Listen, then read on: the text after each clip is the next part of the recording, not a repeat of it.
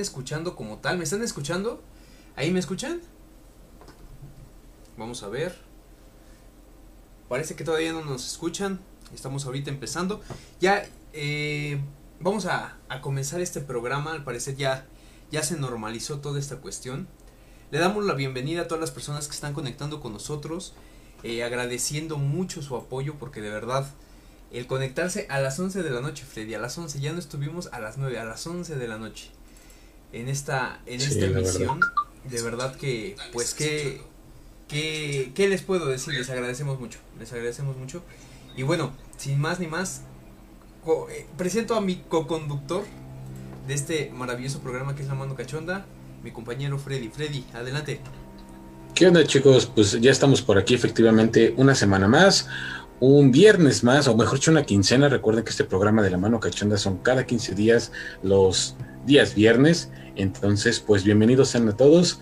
Y pues más que nada, más que nada recordarles que pues hoy iniciamos un poquito tarde, muchísimo más tarde quizás de lo más común, pero pues es un tema extraordinario, ya lo comentaba Jorge. Pero quédense, tenemos un programa muy, muy interesante que les va a encantar, se los puedo apostar, como siempre, o por lo menos mientras me duren todavía las anécdotas, todavía tengo algunas, yo les estaré compartiendo esto y aparte vamos a tocar un tema que está buenísimo y no por hacerles spoiler, también tendremos por ahí una anécdota de una de nuestras seguidoras que estaremos platicando, que estaré platicando yo en este caso, que está muy muy buena y los va a dejar con los pelos de punta esta noche. Y retomando un poquito precisamente donde nace nuestro nombre, la, la mano peluda, programa de hace muchísimo, muchísimo tiempo de radio, pues prácticamente esto está cayendo cercano a la medianoche, como ocurriría precisamente también en este programa de radio. Así que pues chicos, bienvenidos y un gusto tenerlos aquí con todos Oye, estar con todos ustedes, vaya. Ahora resulta que, ya es el, homenaje a la mano a la mano peluda, este también eh, ocupando esta parte del horario.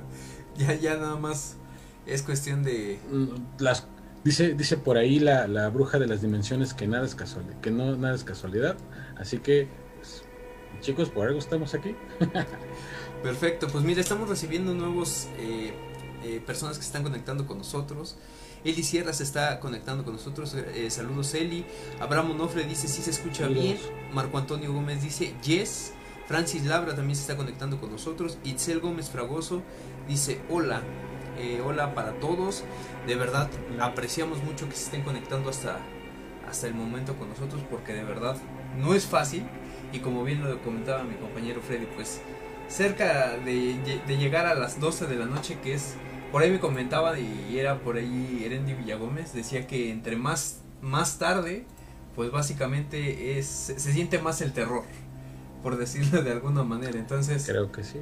¿Qué te digo? Eh, fiel a la costumbre, agradecemos a las personas y además, este, ahorita eh, tenemos una, una nueva presentación en nuestros, en nuestras plecas, en nuestro, eh, en nuestra transmisión como tal. Ahorita están viendo las redes de Freddy para que lo puedan seguir y también nos pueden seguir en todas uh, nuestras redes sociales en Spotify nos pueden nos pueden seguir perdón en Facebook nos pueden encontrar también como eh, y qué sé yo ahí eh, pueden también encontrar todo lo que es la parte de esta cuestión de de este el programa de qué sé yo que se transmite todos los martes a las 9 de la noche.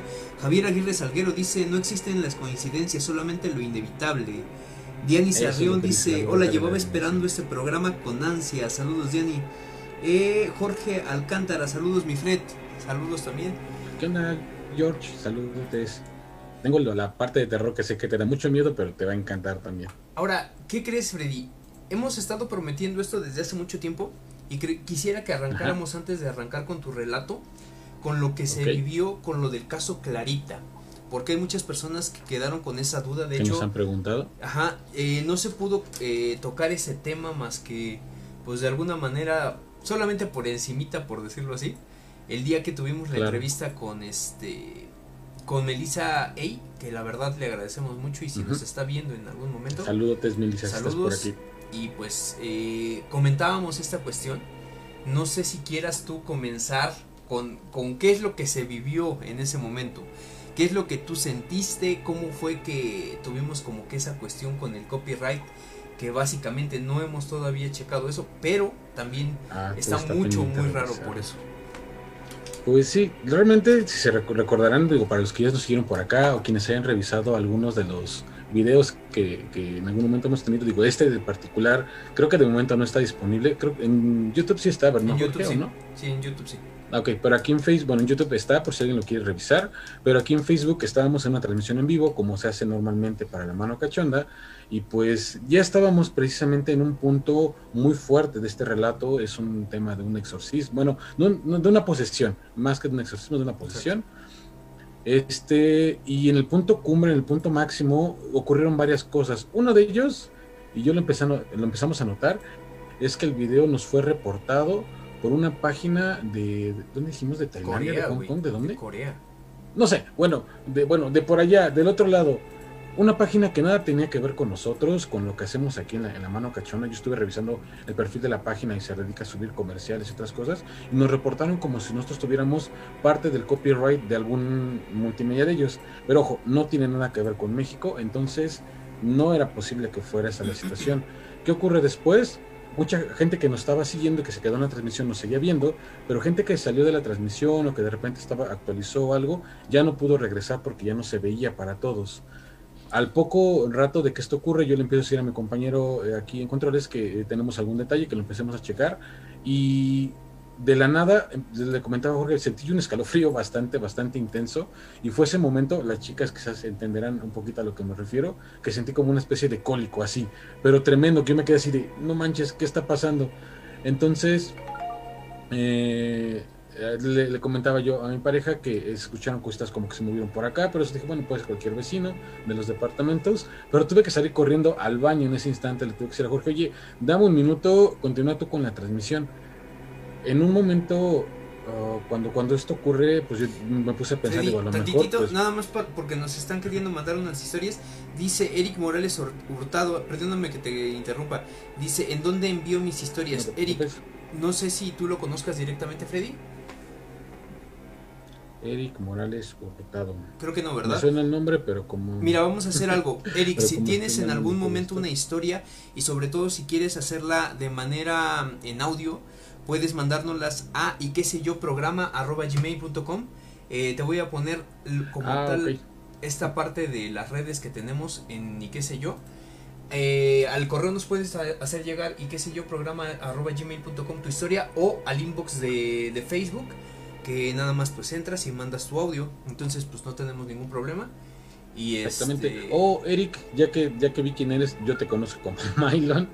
No, bueno. Este, si quieres, mándamela también a mi directo y yo la paso. De hecho, tenemos por ahí una historia que sé que te va a encantar, que estabas esperando porque es de alguien, eh, alguien que tenemos por ahí en común, vaya. Pero sí, házmela llegar y sin gusto la, la pasamos. Sí, hazla llegar a Freddy y ahorita la, la podemos transmitir sin ningún problema. Entonces, Freddy, este, continuabas, perdóname. Ok, entonces yo les comentaba que precisamente cuando estaba eh, en ese momento yo dije, bueno, a lo mejor me voy a enfermar ahorita con el tema que tenemos todos de esta mugrosa pandemia y dije, ay, esta cosa, ¿no? Coronavirus. y, pero bueno, ya lo, lo, extraño fue, y me decía eh, Jorge, que acá a la par de lo que yo sentí y donde tuve que salir corriendo y, todo esto, él también notó cosas raras allá en, su casa, en, pues, en su hogar. Es que básicamente haz de cuenta, justo cuando tú te vas, porque tú me dijiste, espérame tantito, y te desconectaste en ese momento. O sea, justo al momento de que está pasando, o ya había pasado esta parte de lo de Clarita, que como bien lo comentas, eh, una parte o no sé qué canal de Corea nos eh, bloquea el video, que pues básicamente ni siquiera tiene nada que ver. Eh, y, y lo que llega a pasar es que acá, acá empiezan a parpadear las luces, empieza eh, como que a fallar en esa cuestión eléctrica y de repente también se me... Y, no es la primera vez, ojo, cuando estamos en este programa de la mano cachonda, estamos de verdad como que nada más esperando a ver en qué momento ajá, va a ocurrir algo, es, es, lo que comentábamos con Freddy. Entonces, pues nosotros también nos quedamos así de, güey, ¿y ahora qué hacemos, no? Entonces, eh, pues se, se, recuperó afortunadamente esta parte del video. O esta... Eh, lo que fue como tal el video en sí. Y se subió a YouTube. Quien, quien tenga como que la curiosidad de consultar esta parte, pues yo sí diría así como, ¿sabes qué? Dirígete a la parte de YouTube que nos puedes encontrar como y qué sé yo. Eh, y, y, lo puedes encontrar sin problema, ¿eh? O sea, es de verdad algo que, que a nosotros nos sorprendió mucho. Y pues que, que ahí queda, ahí queda para esta, para esta anécdota, Freddy, porque finalmente va a ser una anécdota que vamos a poder contar a todas las personas que, que se conectan con nosotros y que están dejando su comentario. Eh, Juana Silva se está conectando, Javier Aguirre Salguero pone una cara porque yo creo que también él lo vivió de, de, parte tuya, entonces... Ah, exactamente, aquí anda. Sí, él, está como parte, como testigo, entonces de verdad que este, solamente para dejar el antecedente y a todas las personas que tenían esa, esa duda de qué era lo que había pasado ese día, pues eso es lo que pasó. Eh, Cristina Rodríguez Cervantes dice, cuéntame el chisme, ahí va, porque ahora yo quiero que mi compañero Freddy se arranque como tal con, con el chisme que tiene ahora, con esa parte de que, que, siempre nos gusta cómo nos cuenta las historias y todas sus experiencias que pues que tiene pacto con quién sabe quién va. puede ser, eh, puede ser. Este, pues bueno, primero les voy a contar yo una de mis anécdotas y como se han dado cuenta, algunas de mis anécdotas no van tan secuenciales en tiempo. A veces les cuento los resultados de unas cuestiones que ya he vivido y luego ya en alguna otra me regreso con de dónde inician las cosas. Pues en esta ocasión va a ser algo muy similar. Para mis amigos, para mis familiares en general, eh, para mi pareja, no es, no es nada nuevo, que a mí me fascinan los vampiros, digo, parte de todo lo que ven atrás, bastante freak y, demás. Me fascinan los vampiros y es algo que siempre ha estado presente en mi vida desde que tengo, pues no, quizás no uso de razón como tal, como tal, pero sí desde muy pequeño. Les hablaré, no sé, por decir de los cinco años, que es donde más medio recuerdo cuestiones, pero una de las cosas que a mí me ocurrió, ya mucho tiempo después, muchísimos años después, este, que a mí me terminó de dar como patente de que si hay algo extraño, es lo que al día de hoy les voy a contar. Recordarán que también en alguna ocasión ya les había platicado que eh, me tocó vivir una situación muy extraña que está en uno de nuestros primeros programas, creo que no de la mano cachonda, pero un programa de qué sé yo, que hablábamos de cosas varios y yo platiqué sí, dos con el terror. Exactamente. Eh, esto me tocó vivirlo junto con mi mejor amigo de toda la vida que se llama Omar. De hecho, a lo mejor por ahí anda este, viendo actualmente el programa. Estás por ahí, dejamos un saludo, por cierto. Y nos tocó también con otra persona que de hecho no recuerdo si te mandé ahorita el link, si no te lo mando, que es este, bueno, es una señora, es no es, es familiar de una manera mía, pero ha sido una amiga desde hace ya bastante tiempo, más que familiar, con lo que hemos vivido en cantidad de, cosas y situaciones también. Se los platico para hacer el contexto. Yo tenía en ese entonces, que será como 18 años, quizás 19, ah, más o menos por ahí sí. Ah, y de hecho, también implica a otra persona que es aquí familiar de este Chang que está al lado en la pantalla también. En esa ocasión, precisamente, fue una salida que hicimos. Mi amigo iba con su pareja, yo iba precisamente con él. No, mami, neta. Nos fuimos. Sí, de hecho, él, él, él, él fue en esa ocasión. Este, me, imagino que se ha de acordar porque pues íbamos quién sabe hasta ahora bueno exactamente me imagino que no, te contó. Ya le podrás preguntar y él podrá dar fe de que si hubo cosas. No sé si la, no recuerdo si él vio lo que yo vi pero él estuvo presente cuando yo estaba haciendo mi argüende de que sí había ocurrido algo. Pero bueno voy para allá Salimos en, esa ocasión a la Ciudad de México, yo soy del Estado de México para quien eh, lo sepa, actualmente ya resido aquí en la Ciudad de México, entonces pues era un atractivo venir a turistear pues un fin de semana, salir un rato, desestresarnos y pues decidimos salir varios amigos, entre ellos los que les acabo de comentar y pues en particular pues íbamos a salir como pues en una cita doble, por ahí mi amigo con su pareja y pues yo con la mía. Entonces nos largamos a dar vueltas y llegamos a un punto que es como clave también aquí en la Ciudad de México de turismo, que es el Castillo de Chapultepec.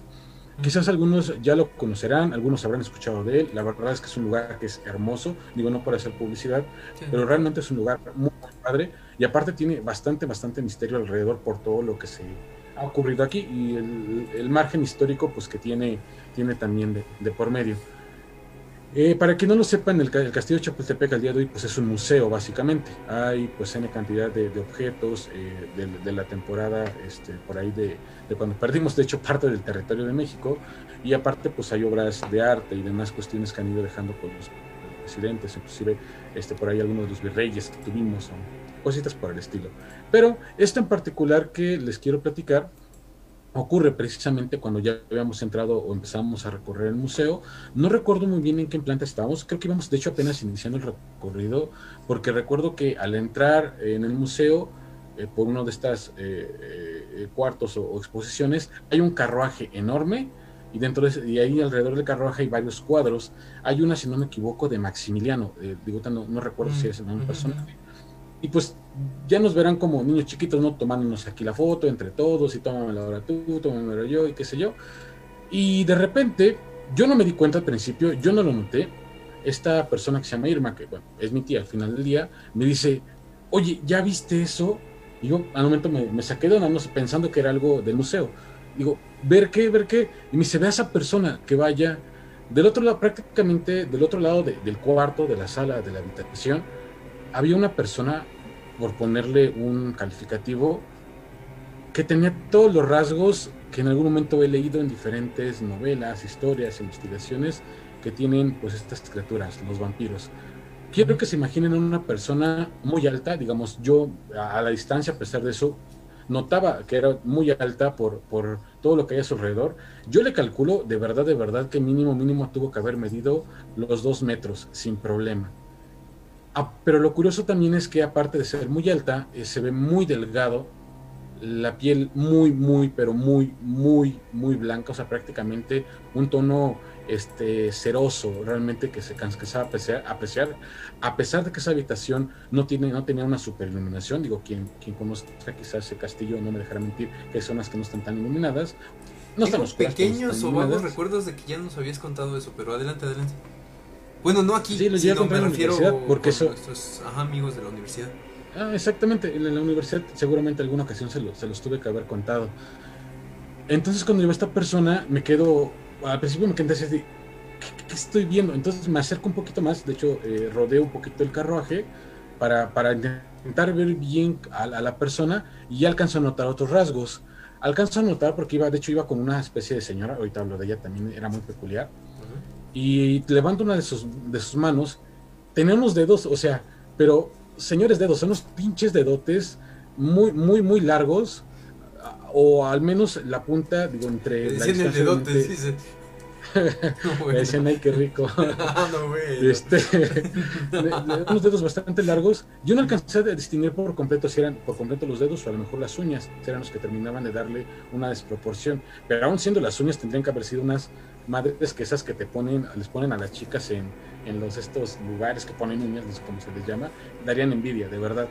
Entonces cuando yo veo esto, eh, volteo hacia atrás buscando a, precisamente a la pareja de mi amigo, se llama Alberto, este, porque yo en ese momento, eh, como las, lo que nos estábamos tomando las fotografías era con su cámara, una cámara, si no me equivoco era de la Cybershot de ese, de ese entonces, pero lo que a mí me fascinó de su cámara, porque yo llevábamos por lo menos un día eh, que yo estuve saliendo con ellos, probándola y demás, era que sus fotos eran una maravilla. Eh, para quien haya tenido la Cybershot, inclusive en el celular, sabe a lo que me refiero. Aparte, lo que me encantó de su cámara es que tenía un estabilizador de movimiento muy bueno.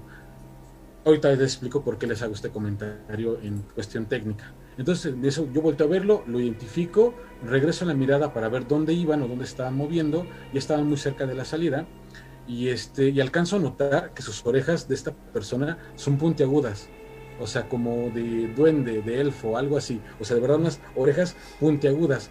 Y lo alcanzo a notar porque precisamente cuando él se voltea queda un poquito más de perfil y se nota de un costado pues eh, eh, la, figura de, de, sus orejas. Lo que a mí me llamaba la atención es que cercano a él, digo, ya saliendo o caminando como en el recorrido por el costado de la sala, había más gente. No sé si la demás gente nunca le prestó atención, no eran tan críticos quizás como nosotros, no sé, pero pero ahí estaban. Entonces agarro, salgo corriendo a donde están mis amigos terminándose de tomar fotos. Este, y le pido a este chavo, pues la cámara. Le digo, oye, préstame la cámara. Ya para esto, ojo, quiero hacer un paréntesis. Exactamente. Ya para esto, mi amigo, eh, que he platicado en otras situaciones y anda por ahí en los comentarios, no me dejará mentir. Él en ese entonces era un poquito. Hasta el día de hoy todavía es escéptico y como que tiene ciertos sentimientos encontrados con todo esto pero no le agradaba, no le gustaba para nada, para nada que yo anduviera investigando, buscando todo este tipo de, madres y siempre buscó la manera en algún tiempo de evitar que, que, este, pues yo estuviera como que metido en ese pedo. Digo, en, en buen plan, yo sabía que, yo sé que lo hacía por cuidarme, pero pues bueno. Pero bueno, cierro el paréntesis. Voy, le pido la cámara precisamente a su novio en ese momento dice, ¿para qué? Le digo, es que Irma me acaba de decir que hay una persona de este lado y güey, es un vampiro. Dice, sí, güey, pues ten, me la suelta y mi amigo lo voltea a ver así con cara de cabrón, donde le des la cámara vas a ver. Entonces a mí valió madres, yo agarré, se la arrebaté y me di la vuelta para tomarle una, una foto. costumbre que te vale madre, Sí, la, la verdad es que sí. Lo primero que yo hice, porque cuando, como si, no sé, no recuerdo, no les podría decir la distancia que había, pero supongamos que de donde, donde estaba yo, donde estaba esta persona, bueno, persona, habría a lo mejor a 10 metros, 15 metros de, distancia, no sé, o sea, la sala realmente es bastante grande. Entonces yo primero agarro, tomo la cámara, intento enfocar cualquier cosa y lo que hice para intentar yo verificar que la foto que fuera a tomar fuera muy buena, agarré y moví la cámara así. Iba tomando eh, fotos en, en, ráfaga y algunas normales, moviéndola, como buscando precisamente ver que la calidad no se fuera a perder. Agarro, reviso de volada que la, pequeña galería que aparecía ahí estaba bien. Veo que las fotos salieron chidas. Digo, ah, huevo, esto me va a servir. Y agarro y enfoco primero una como de medio cuerpo de esta persona. Tomé la foto. Agarré, un, intenté acercarlo un poquito más eh, con el zoom para que se vieran las facciones de su cara. En la cámara, o sea, se veía clarísimo y con más claridad de lo que yo le había visto, las facciones. Juro, de verdad, juro por lo más pinche sagrado que pueda tener, que cuando estaba hablando o cuando de repente platicaba con la persona que iba a su lado, tenía colmillos, o sea, de verdad, una pinche dentadura blanca, perfecta, y se le veía bastante, bastante prominente, como de perfil, pues uno de los caninos, o como se diría, colmillos, vaya. Entonces dije, a huevo ese momento y tomé una, una, ráfaga para no perder ningún detalle porque estaba hablando, quería tener los mayores detalles. Y en eso entonces digo, a huevo, ya lo tengo, digo, a lo mejor ahorita más adelante otras salas lo veo y puedo tomar otras fotos. Y me regreso yo bien contento con la cámara y se la doy pues a este chavo, se le digo, se llama Beto, digo, güey, por favor, por lo que más quieras en tu vida, guárdame esas fotos, me las tienes que mandar al rato o cuando regreses a tu casa, este chico era de Veracruz, si no me equivoco, este, me las tienes que mandar por correo, digo, en ese momento pues, era lo más sencillo realmente mandarlas por correo. Quedamos ahí, entonces eh, mi amigo Omar le empieza a reclamar a mi tía así como que por qué le das alas a este cabrón, ya ves cómo se pone con este tipo de cosas, todavía le dices. Dice, Curiosamente aquí, quien se dio cuenta, que si no me equivoco, a lo mejor yo lo estoy transquiversando, fue él, y él le dijo a mi tía, a esta, señora que se llama Irma, y Irma pues va, fue chismosa conmigo, así de, güey, ¿ya viste eso? Yo recuerdo algo así, a lo mejor esa parte me equivoco, si estás necesito por aquí, despiénteme. Y ya de ahí pues nos fuimos a seguir recorriendo pues las demás salas. Yo intenté adelantarme lo más que pude, siendo realistas, en ese, en ese pequeño lapso traía a, pues, a... A tu quelite, a tu quelite, a tu quelite. O sea, eh, bueno, lo, traía así de, vente para acá, vente para acá, tenemos que ir a ver qué, qué demonios este, eh, ocurre. intentamos salir primero de la sala y sobre ese primer pasillo que, que da como otras habitaciones del castillo, ya no, no se veían por ahí este chales y avanzamos como a la siguiente esquina y había como, se partían como los caminos. Uno subía como cuartos para la exposición, daba creo que al segundo piso y otro sigue por más recámaras. Entonces, pues bueno, las decisiones fueron de, pues no supe para dónde se fueron, igual ahorita los encontramos. Habrá pasado, no sé, una media hora quizás de que estuvimos recorriendo parte del castillo, ya no los alcanzé a ver en ese momento. Llegamos a la terraza, es, bueno, es una especie de terraza, para quien haya el castillo de Chapultepec, una, una especie como de terraza que es un jardín, la verdad está muy bonito. Les iba a subir algunas fotos que tengo de ese entonces, no es tan particular, ahorita les explico por qué. Pero bueno, se ve muy bonito, llegamos por ahí y por donde nosotros salimos, salimos al jardín, yo ya me estaba haciendo o perdiendo ilusiones de volverlos a ver, porque todo el recorrido no los vimos, o sea, digo, o se fueron de plano por otro lado, o este... Eh, ya se fueron, ya desaparecieron, no sé, me imaginaba muchas cosas. Ya no pudiste toparlos. Ahí, hasta ese momento no, pero llegando a la terraza salimos, nos estábamos tomando fotos como enfrente de una especie de, no sé, que es como kiosco que está en el centro de, este jardín. Y de repente me toca a mí tomar la foto a mis amigos y veo que las dos, estas dos personas, bueno, lo que para mí era un vampiro y su acompañante venían saliendo de una de las esquinas. Y yo así de, no mames, entonces, esta vez, aquí yo no recuerdo si le tomé foto o no ya después, pero apunté la cámara para ver a la persona con la que iba.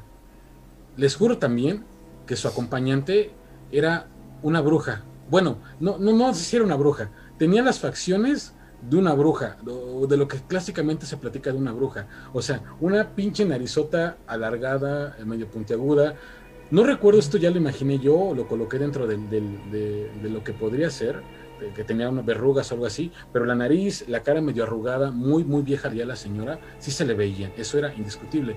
Y iba vestida como de una forma muy tradicional, muy como típica, no sé, porque se veía que traía como un vestido muy largo, como tipo china poblana casi casi, pero un rebozo también enorme, cubriéndose bastante. Y en cierto, eh, al principio cuando estaban en la sala, en, donde yo los vi, no traía cubierta la cabeza, esta parte que creo que ya, quizás sea por eso, ya estaba como expuesta al, al ambiente, vaya, sí lo traía, traía cubierta su, su, cabeza un poquito, digamos, como una especie de, de esas cosas que se ponen las señoras de la rodilla, bueno, de, la, de las canas de la iglesia, perdón, este, estos velos, como se les llama, yo voy a decir otra cosa. Sí, el rebozo. Este, exactamente. Y este sujeto, el que para mí era un vampiro, venía ya, ya venía puesto como una especie como de sombrero. Estos sombreros, eh, ¿cómo, cómo decirlo? O sea, yo sé que los he visto en películas, son como, o sea, son como muy, muy rectos, o sea, bueno, no, no rectos. Como sombrero. Como muy, muy, muy, o sea, muy planos. ¿Saben cómo? Ah, sí, sí, recuerdo? Sí, como de. Como de explorador. Me, recordaban un poco. No, no, no de explorador, o sea, era plano, o sea, era como formal su sombrero, pero las, las orillas eran planas y lo que le cubre la cabeza, pues era como, ese cilindro era muy, pues también muy Como el de este de Mortal Kombat o no sé qué madre. Mortal Kombat. Que es un sombrero así largo, plano, que así que incluso en Mortal Kombat lo avienta y es como... Ah, no, es que es, es, es como de que pones... Bueno, ahorita después les busco una imagen y se las pongo para acá para que se refieren el sombrero. Estaban cubiertos con eso, pero obviamente las facciones seguían siendo indiscutibles, sobre todo por el tamaño de la persona y el traje típico que traía esta señora. Entonces, en ese momento yo le vuelvo a decir a todos los que andaban ahí, insisto, también estaba tu primo, dije, ¿ya viste cómo, cómo si son? Y le quise pedir yo la cámara, ya me la habían quitado para tomar otras fotos, ya no me dejó mi amigo, me dijo que ya, él, que ni madres. Y dije, bueno, pues mira, para el cabo ni me importa, las que ya tomé son más que prueba suficiente de qué chingados acabo de ver. Bueno, él decía que podía ser cualquier cosa, ¿no? Pero yo decía, para mí es prueba irrefutable de que estas madres sí existen. Pero ahora, ya no recuerdo. Bueno, termina, termina, termina. Ya no recuerdo si en el trayecto después los, los, seguimos. Yo quería seguirlos. De hecho, yo me intenté acercar como rodeando la zona. Pero pues entre que ellos iban conmigo, que bien, que mal, que... Mi intención de verdad era acercarme. De hecho, yo sí quería acercarme y a lo mejor no dialogar dependiendo de cómo se pusieran, pero yo quería estar cerca. O sea, la primera los vi como a 15 metros. En esto hablo que a lo mejor habrán estado como a 30 metros, no sé, 40 metros. Así es un espacio considerable. Este, yo sí quería acercarme, porque de verdad yo decía, tengo que cruzar palabra o algo, no sé. Tengo que cruzarme con no, sí, de, alguna manera tengo que acercarme, ¿no? o sea, tengo que ver si puedo cruzar palabra, quiero ver si, si, si de verdad de eso. O, Pinche Vela 2, conviérteme. En cierta parte, y de hecho esto ya lo platicaba yo precisamente con tu primo, este, sí, sí, yo platiqué, dije, es que, güey, si me dijera, ¿quieres el don oscuro? Yo digo, no mames, o sea, sí, o sea, la verdad es que sí. Yo, no, yo no pondría peros para eso, que ah, es que la, eternidad sola ah, me vale madres, o sea, es, eh, es conocimiento infinito, así que no, no me interesa. Pero bueno, ya después de aquí, siendo realistas, no recuerdo si nos los topamos más ocasiones, no me pude acercar porque el grupito con el que iba se puso ya muy pesado conmigo, muy y ya no me dejaron acercarme. Insisto, estás por aquí, Omar, desmiente, me saben, así eran ojetes conmigo. Pero a ver, yo tengo una duda, Freddy, porque mira, digo, vamos a hablar ahorita porque yo también traigo una historia similar, no similar, pero algo, una cuestión que a mí me levantó cierto eh, morbo, porque es de una historia que es en Guadalajara, que ahorita la voy a mencionar. Y tú, tú nada más quiero que me digas, en algún momento tú me contaste algo, y fue eso fue en la universidad, que te había sucedido con no vamos a decir qué, porque creo que hasta donde yo tengo entendido, tú no podías hablar de eso de manera pública o no con personas así que pudieran divulgar. Ah, ya sé. Sí, es un tema, de hecho por eso hoy no cuento esa historia. Es, que es lo que te iba a decir. Es lo que te iba a decir. tú en algún momento, en algún momento, ¿estás dispuesto a hablar de eso en un futuro? Pues puede ser que sí. La realidad es que después de ya muchas cosas que, he pasado, vivido y, situaciones por el estilo, eh, bueno, en donde, donde he, llevado, he llevado, al día de hoy pues no he ido, pero este, estuve, creo que pude cerrar algunas cosas que a mí me daban mucho temor y quedarme sin con ese, con lo que en ese momento, cuando yo creo que se los platiqué en la universidad de algunos de ustedes, este, no era como algo que pudiera externar tan fácilmente.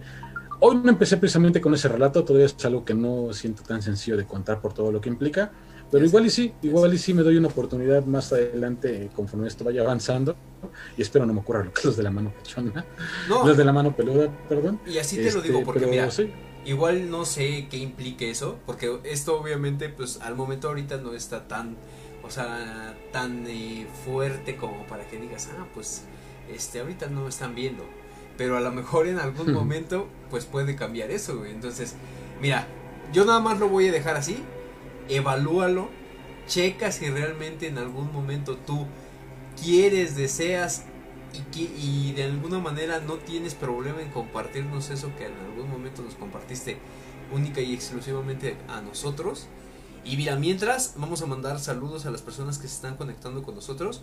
Kevin Gómez dice eh, saludos. María Esther López Acevedo dice, me gusta este programa ya que tuve dos experiencias con algo desconocido e inexplicable. Saludos. Eh, María Esther, si gustas también, puedes mandarnos tus experiencias ya sea por escrito o en audio ahí qué sé yo, programa arroba gmail.com. Eh, les voy a Hacen una pregunta que, bueno, ahorita en lo que iba contando, perdón que los interrumpa. Este, bueno, no, termina de darle redes y ahorita le respondo a Ulises Lara que eh, no, he terminado todavía como tal el relato, me faltó esa parte que bueno que me recuerdo. Va que va. Eh, María Esther, solamente para comentarte, eh, puedes mandarnos tus relatos ahí qué sé yo, programa arroba gmail.com o como tal al Facebook Live, al Facebook al Facebook de este, de qué sé yo, que también está en pantalla, que lo puedes ver en la parte de abajo en la pleca. Eh, nos encuentras como y qué sé yo y es justo básicamente la página desde donde estamos ahorita transmitiendo.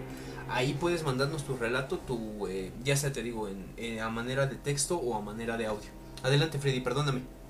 No te preocupes. Respondiendo a lo que pregunta por ahí Ulises Lara, ¿qué pasó con las fotos? Es que bueno que me recuerdas porque ya me iba a dar por cerrado el tema.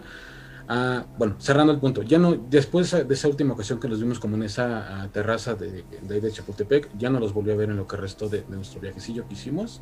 También ya después no nos quedamos tanto porque ya teníamos hambre, la verdad es que también ya no era tan temprano, estuvimos en otros lugares, bueno, muchos, muchos factores. Pero lo más, lo que más me emperra, porque sí me, me encabrona, yo le, eh, le supliqué por cuenta aparte a este tipo, oye, por favor, esas fotografías, mándamelas, me las tienes que mandar, güey, no seas mamón, mándamelas.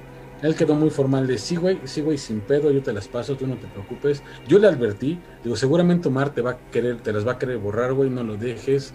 Este, convéncelo como lo tengas que convencer, dale lo que le tengas que dar y este, y mándame esas fotos. Quedamos que sí. Ahora tengo duda. bueno, termina, termina. Ok, pasa, pasa esta salida, yo empiezo a exigir las fotografías días después, cuando esta persona pues ya había regresado pues para su rancho allá en Veracruz, insisto, bueno, no, no exactamente a Veracruz, pero, bueno, por allá. Este me manda, me empieza a mandar fotografías de la salida del día anterior, de hecho te voy a poner las debo tener en mi correo viejo que ya no ocupo realmente, me manda algunas de esas salidas, de hecho algunas de esas deben estar en mi perfil de Facebook, por ahí todavía debe de estar inclusive pues eh, pareja de ese entonces, si no es que lo borré o lo edité con Photoshop, no recuerdo. Ah, este, pero estas pinches, estas mugrosas fotografías no me las manda. Entonces yo le mando correo, no recuerdo si tiene su número o no, pero le mando correo diciéndole, oye, ¿qué onda con las fotos? Y me responde el muy, bueno, igual no, no es tanta culpa de él, me responde que mi amigo Omar le obligó a borrarlas y a no mandármelas porque me iba a poner muy loco. O sea, era un tóxico lo sabe, mi amigo, lo sabe. En ese aspecto sí. Y, y él lo sabe, y estás aquí, lo, lo sabes, cabrón. Este, yo eh, pude entender muchas situaciones, pero yo con él eh, estuve molesto muchísimo, muchísimo, muchísimo tiempo por este tema, independientemente de que a lo mejor la convivencia no se ve conflictuada, sí guardé cierto resentimiento en tema, un tiempo, porque para mí, independientemente de lo que yo he vivido, no tengo pruebas y esto para mí era el punto máximo cumbre de tener una prueba por muy sólida. Pero ojo, algo que se me olvidó contar, y ahorita que volviendo a ver el mensaje precisamente aquí a un lado de este Ulises Lara, las fotos. Y esto creo que fue para mí una evidencia adicional. Cuando yo veo las fotos, eh, todavía durante ese trayecto del viaje que pude tener la cámara en momentos en mis manos, las fotografías que yo tomé se veían borrosas. No, se veía, a pesar de que yo enfoqué bien de persona en movimiento cuando yo tomé las fracciones de, un piel, las fotografías se veían borrosas. O sea, tal parece que de verdad, ahorita bien, bueno, yo no sé si se da cuenta cómo yo estoy viendo ahorita Jorge en la pantalla, que se ve así como, cuando tomas una fotografía que se ve como barrido, así se veían las fotos, siendo que esta persona no se estaba moviendo. Y lo que más resaltaba de las fotografías... Ya, ya, te, ya, ya estás, ya estás bien. Aquí. ¿Me escuchas? Sí, ya te escucho bien, yo sí te escucho bien. Independientemente del barrido, era como un pequeño destello color violeta de donde podrían estar sus ojos, porque la, la fotografía estaba borrosa, barrida. Pero yo nunca, cuando estuve observando, cuando estuve eh, tomando la fotografía, vi ningún destello de ningún color. Y no era el típico ojos rojos, porque la cámara, pues, eh, mm, tenía procesador este para evitar ojos rojos, ¿no? Entonces, eso para mí fue eh, lo que me daba como la evidencia, independientemente de que se fuera, se viera borrosa las fotografías que tomé, inclusive las de cuerpo completo se veían borrosas. O sea, todas las pinches fotografías se veían borrosas, movidas, pero en esas que tomé de perfil, un poquito de perfil, se veía una línea como, como color violeta. Sí, como si se estuvieran distorsionando, ¿no? Ajá, digo, y era, era pequeña, era leve, pero estaba ahí. Y si tú lo veías pues te hubiera quedado así, pues a lo mejor el flash, a lo mejor algo, pero ni siquiera tomé la pinche este, foto con flash, obviamente para no llamar en ese momento más la atención de lo necesario por lo que iba a hacer, pero así quedaron las fotografías, y aún esas fotografías que para mí hubieran sido un super tesoro, pues al día de hoy no existen y nada más quedan en la memoria mía, en la de mi amigo, me imagino que en la de su ex, y en algunas de las personas pues que íbamos en ese momento. Pregúntale a tu primo, igual a lo mejor se acuerda del show, de la salida que tuvimos y pues nuestro pues pequeña odisea, pero pues Ulises Lara, las fotografías se quedaron Ahora, a muerte. Bueno, mira, eh, antes voy a leer unos comentarios, dice Daniel Gómez chismecito y se básicamente se frota las manos. Este Abraham Onofre dice, "Me quedé con muchas ganas de hacer una investigación paranormal en el Palacio Negro de Lecumberri. Espero y pronto se pueda hacer. Pues nada más para comentarte, Freddy. Abraham Onofre, eh, de hecho estamos próximos a estrenar o a compartir con ustedes su video. Eh, les recomendamos no perderse esta, este programa de la mano cachonda porque ahí, aquí es donde vamos a estarlo compartiendo. Eh, le agradecemos mucho, él, él, es investigador paranormal y también en toda la cuestión de este, exploración urbana también tiene experiencia, entonces es muy probable que en los próximos programas, si él lo quiere mm. así, vamos a estarlo invitando. Eh, vamos a tener como que un programa eh, hablando de esa cuestión, porque sí, la exploración urbana es otro, otro género del terror que a mí me gusta tratar. Y también dice Elizabeth Morelos, eh, saludos, muy buen programa, saludos Elizabeth. ahora yo tengo, tengo duda, Freddy, nada más para cerrar este tema. ¿Esto o esta, esto te pasa antes o después de cuando tú contaste lo que contaste en su de lo momento? Que yo les platicaba. No, mucho después. Lo que yo les contaba a ustedes eh, ocurrió. Bueno, a lo mejor no en ese no digo. Tenía yo como 18, 19 años, no recuerdo muy bien la edad, pero pone que más o menos, pone 19 años. Lo que yo les platicé a ustedes tendría, habrá ocurrido 5 o 6 años antes, entonces no, fue mucho, esto fue mucho después. Mira, dice Eric Morales Hurtado, dice, mi mejor amiga también es mi mentora en el ocultismo. Si ella me da permiso, contaré algo, Freddy. Ah, caray, eso ya se está poniendo intenso. Dice, sí, cuéntalo, Eric Morales Hurtado. Dice Dianis, Dianis Arrión. Saludos. Eh, pues bueno, vamos, vamos a, a, ver si en algún momento Eric nos, nos quiere compartir esta, esta experiencia. Y pues bueno, no sé si quieras, ahora sí que tú dime, porque tú eh, te mandaron básicamente una historia a ti. Que no, no sé si ya este quieres resumir o quieres de alguna manera contarla tal cual o quieres que pasemos a mi tema y cerramos con tu historia, como tú me digas. Ok, pues si quieren la cuento, de hecho esta historia nos la mandó precisamente Diani Sarrión, por ahí está abajo, bueno, no me dijo que fuera en privado. no me dijo, sino ya lo dije, dices. Este, y, dice que es una anécdota que les ocurrió, pues creo que a un grupo de personas. La verdad es que está aquí, está por aquí, las voy a leer ahorita. Perdónenme si tengo un rato la cabeza agachada, pero soy miope. Entonces, si gustan, se las voy a contar. Ojalá les lleve yo la, entonación que, que, sé que el esfuerzo puso, pues, esta suscriptora de nosotros en su historia. Entonces, pues, si me da oportunidad, vamos a escucharla y si hay dudas, pues igual, pues al final las aclaramos. inclusive le preguntamos, pues por, por aquí anda comentando. ¿Vale? Así es, así es. Pero bueno, es así. Este, hola a todos, Hola.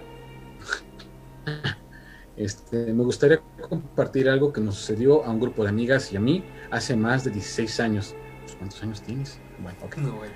Y, que, y, que recorda, y que recordaremos toda nuestra vida. Cuando yo iba a la primaria, en quinto grado para ser exactos, mi familia y yo nos mudamos a una casa grande que mis papás llevaban algunos años construyendo, un terreno aún más enorme. Por seguridad, lo primero, que, lo primero en construirse fue una barda grande en todo el terreno para evitar paso de los vecinos que habían tomado el terreno como un atajo para cortar caminos, clásico. Y como basurero de la cuadra, la acción, la acción tomada por, por, mis papás molestó mucho a los vecinos, quienes enseguida mostraron su descontento, retirándole la palabra a mi familia y dejando objetos malditos en la entrada del terreno. Okay. Eh, mis papás son muy católicos, muy entregados, por lo que estos actos solo les causaron desagrados y no miedo. Así que la construcción de la así, así que la construcción de la casa y posteriormente nuestra mudanza continuó. A los pocos meses de vivir ahí y sin nada extraño que reportar, más que la inconformidad de los vecinos, llegó un día, llegó el día de mi cumpleaños. Mis papás me animaron a hacer una gran pijamada con mis amigas para celebrar el incluso, para celebrar, él incluso compraron la piscina armable más grande que había visto en mi corta vida y rentaron brincolines para asegurar la diversión y así transcurrió la fiesta. Se presentaron desde temprano alrededor de 10 de mis amigas y compañeras de la escuela, en un día, en un día muy agitado y divertido para todas. Ah, la gran casa que hasta ahora me, parecía silenciosa y solemne se llenó de gritos y se llenó de gritos y risas que resonaban hasta el patio vacío pero bien iluminado. Fue así como llegó la noche. No alcanzó a recordar, no alcanzó a recordar si antes o después de la cena, pero no era tan tarde cuando nos encontrábamos en mi cuarto brincando sobre la cama de mi hermana que estaba pegada hacia la ventana que ocupaba la pared, completa completa con vista al patio lo que nos permitió ver claramente a un anciano delgado, pequeño, sentado sobre una piedra, a mitad del patio. Como le cuento a quienes se interesan en el suceso, no sé quién de mis amigas lo vio primero, solo recuerdo los gritos de todas al unísono y salir corriendo de la habitación hasta encontrar a mis papás, donde entre monosílabos explicamos lo que la mayoría había visto, coincidiendo con la imagen que quedó guardada en mi mente hasta el día de hoy. Es una imagen muy vívida. Recuerdo la ropa de manta que llevaba el señor y su sombrero como de paja. Estaba sentado encorvado sobre una piedra que sobresalía del suelo y sostenía un palo largo a modo de bastón. En el momento en el que eso sucedió, mis papás nos calmaron y continuaron las actividades de la pijamada, tratando el hecho como una sugestión o fantasía colectiva propia de las fiestas nocturnas. Por, por nuestra parte, el lunes siguiente contábamos al resto de nuestros compañeros y maestros lo que habíamos vivido, así como nuestras familias, pero solo causábamos gracia, pues recibimos comentarios como qué gran imaginación tiene. Con el pasar de los años perdí comunicación y cercanía con la mayoría de las invitadas a la pijamada y solo quedó para mí el recuerdo de que de aquel día yo dejé con... Solo quedó para mí el recuerdo de aquel día yo dejé de contar la anécdota por la poca lógica que tenía el relato, me creí un poco el hecho de que estábamos muy chicas y simplemente habíamos creído ver lo que vimos. Sin embargo, por muchos años me, asombra a la, me asomaba a la ventana de mi cuarto por las noches para intentar buscar una explicación. No sé, tal vez la sombra de un árbol se proyectaba en aquel lugar y por eso nos, nos confundimos, pero nada de lo que se me ocurriera me convencía de que en realidad eso no había pasado. En fin, dejé de darle importancia y lo dejé pasar. Incluso lo olvidé ante todo el tiempo que viví en casa de mis papás, nunca tuvimos ningún suceso paranormal. Fue hasta hace un par de años que por medio de una publicación en Facebook donde te pedían que contaras algo paranormal, nosotros, bueno, no sé si somos nosotros realmente, este, eh, eh, paranormal que te, había, que, te había pasado, algunas de las invitadas, algunas de las invitadas con te trabaste, Freddy. Eh. Regrésate un poquito a la parte donde dice. Este, donde, empezabas a decir, donde empezabas a decir de que empezaba a contarlo. Es que como que te trabaste de repente. Al ser un municipio pequeño, Freddy, ¿escuchas? Freddy, Freddy, Freddy, Freddy. ¿Ready? Ah, sí, que me regresa qué parte. Ah, a la parte donde estabas diciendo que ella eh, estaba contándolo porque empezaban como que a pedir la opinión o pedir esa parte. Ah, ok. Dice, yo solo conservo amistad con dos de las invitadas, pero al ser un municipio pequeño es normal que tengan los mismos amigos en común, por lo que la publicación empezó a llenarse rápidamente de comentarios, dando su visión de ese día. Y como la visión las acompañaba hasta ese momento de sus vidas, después de haber pasado tantos años, me causó mucho ruido que todas recordáramos tan claramente, todos recordáramos tan claramente. Fue muy extraño para mí que ese recuerdo las hubiera marcado. En fin, la historia no termina ahí. Después de terminar la universidad, yo me establecí de forma definitiva en la capital del estado. En el municipio donde mis papás viven, los robos estaban a la orden del día, lo que causó que los vecinos de la colonia tomaran cartas en el asunto y se organizaran para salir a vigilar. Estos vecinos permanecían a una nueva, pertenecían a una nueva generación, es decir, eran en su mayoría los hijos de las personas que vivían en la colonia cuando recién nos mudamos. Pronto los vecinos se hicieron unidos, se hacían reuniones sociales donde la casa de mis papás era la sede tanto para reuniones informativas como para fiestas de sana convivencia. Ajá, este.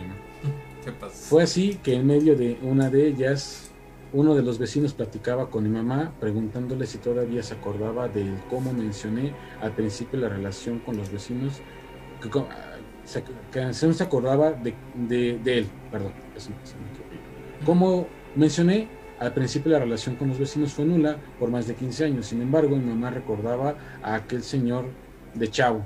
Lo recordaba deambulando por el terreno vacío antes de construir la barda y acechando por encima de ella cuando, cuando se construyó, desde el terreno trasero, lugar donde él tiene su casa. Actualmente ella le, actualmente, ella le comentó ese recuerdo a lo que él contestó. Es cierto, Maestra, no lo hacía yo con mala intención, solamente me causaba curiosidad. Tal vez no recuerde, pero su terreno y el mío eran uno solo. Eran propiedad de mi abuelo. Los trabajó durante toda su vida y era tanto el amor, era tanto el amor que les tenía que incluso construyó un cuarto de madera sencillo para poder vivir aquí y dedicarse al terreno de tiempo completo. Él padecía del corazón. Cuando tenía un ataque, cuando tenía un ataque debía tomar su medicación inmediatamente pero un día se encontraba en el otro extremo del cuarto de madera donde guardaba sus medicamentos cuando se empezó a sentir mal. Ya estaba muy viejito y seguramente por más que se apuró no logró llegar al otro lado por lo que falleció aquí. Lo encontré al poco tiempo desplomado en el pasto. A lo mejor lo, lo haya visto alguna vez. Era chaparrito y flaco, siempre con su ropa, ropita de manta y su sombrero para apoyar el calor para soportar el calor, perdón. Ah, y al caer la tarde, al terminar su jornada, se sentaba a descansar en una piedra grande, aquella que se ve desde aquí, dijo el vecino señalando la gran piedra situada al fondo del patio. ¿Neta? Ok, pues... ¿Cómo lo ven? Eso o sea, sí, sí está muy, muy, muy cabrón. La verdad es que sí. Ahorita, eh, digo, lo, iba leyendo, intentando pues entenderlo lo mejor posible. Discúlpeme si a lo mejor me equivoqué en detallitos, pero es que como el archivo en que me lo mandó se ve raro en mi pantalla para no perder la, transmisión. Sí, no, o sea, pero está, o sea, de verdad está fuerte. O sea, el hecho de, de que dos situaciones separadas por el tiempo confluyen en una sola cuestión, como en este caso eh, eh, la anécdota de este señor que, como bien lo decía, creo que bien lo explicó esta. Ahí va, ya, le iba a quemar. Como bien lo explicó esta suscriptora. Ay, pendejo, ya lo dijiste hace rato. No, es que su nombre sí, pero le iba a llamar de otra manera que no puedo llamarla. Este. Creo que deja palpable que a veces eh, la energía, bueno, yo lo veo así, desde lo que me ha tocado vivir también, la energía que a veces se deja en ciertos lugares, sobre todo en lugares que pueden ser dos, de mucha violencia, de mucho estrés, de cosas muy negativas, o de mucho amor, de mucha... Eh, de esto, vaya, de, para no para, quedan ecos. Eso aquí es que puede ser una excepción. Normalmente te estás trabando, Freddy. Se percatan de esos detalles. Porque por lo que me platica ella, pues en todo el tiempo que sus papás vivieron, pues jamás papás este eh, notaron nada, vieron nada. En cambio, ellas en una noche cualquiera, una persona, que eso es lo, interesante del asunto, se percatan de, de una situación. Ah, un segundo, ¿me escuchas mucho, Jorge? ¿Estás sí, sí, estás, sí, ya te escucho, nada más que de repente te trabas. Pero ahorita ya estás escuchándote bien. Ah, ok, no sé, de repente. Ok, no sé, no sé si era mi internet de qué onda, pero bueno, de repente hubo un mensaje de, de la señal. Pero bueno, la verdad es que a mí, a mí, no sé qué piensan, yo no había leído la historia, me esperé precisamente a leerla hasta que estuviéramos acá para que fuera más impresionante, pero quiero que me digan, o me digas también Jorge, déjenos sus comentarios de los que les acabo de platicar, qué piensan, qué pudo, bueno, creo que qué pudo haber sido ya no hay, no hay, no hay, no hay vuelta atrás, sabemos muy bien qué es lo que fue, pero lo que me llama la atención me gustaría que me comentaran es, ¿por qué piensan que lo vieron? O sea, ¿por qué en ese momento? ¿Por qué ellas? ¿Por qué eh, es que ocurrió? Digo, era Fíjate, yo, yo pienso que en esta cuestión y sí me gustaría escuchar la opinión, bueno, no escuchar, leer la opinión de ella si es que nos está escuchando eh, o nos está viendo, qué es lo que ella en sí, eh, o si ella ha tenido otras experiencias, porque por ejemplo, tú sabes que ha habido cuestiones que de repente eh, no solamente es, es así de, ah, pues es que yo solamente lo vi, o más bien no lo pueden ver otras personas. O sea, ya ves que es, como que esa parte con, con atraer esa... O, que tienes una especie de don, ¿sí me explico? Sí, o sea, yo, yo quisiera pues, saber... Me gustaría, si digo, bien, estás por ahí, que nos... Adelante, adelante, Freddy, perdón. No sé, digo, les cuento, o sea, a mí también me interesa saber o me gustaría saber si has tenido otro tipo de...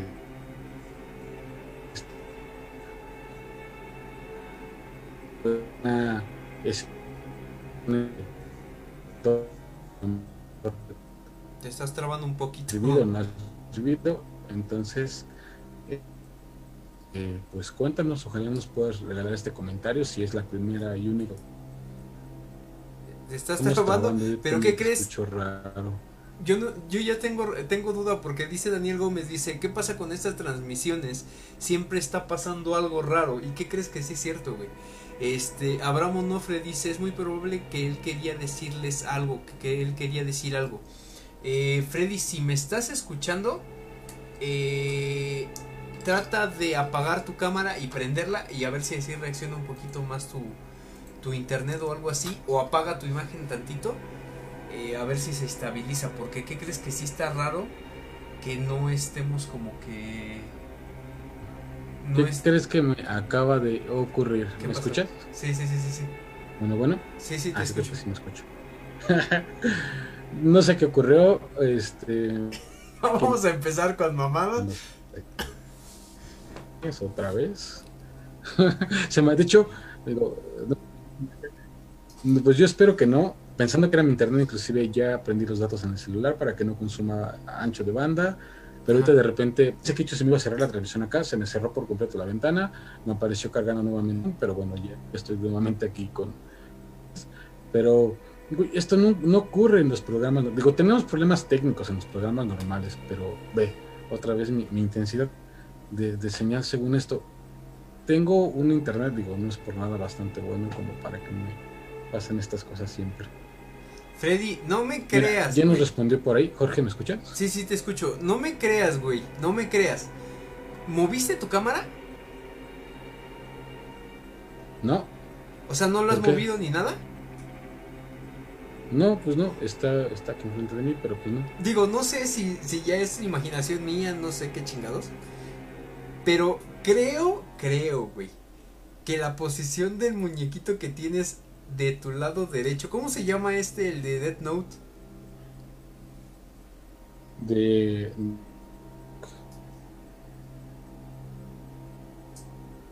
Freddy. Freddy, ¿estás ahí? Porque ya, ya me estás preocupando. Ryuk. Ese güey.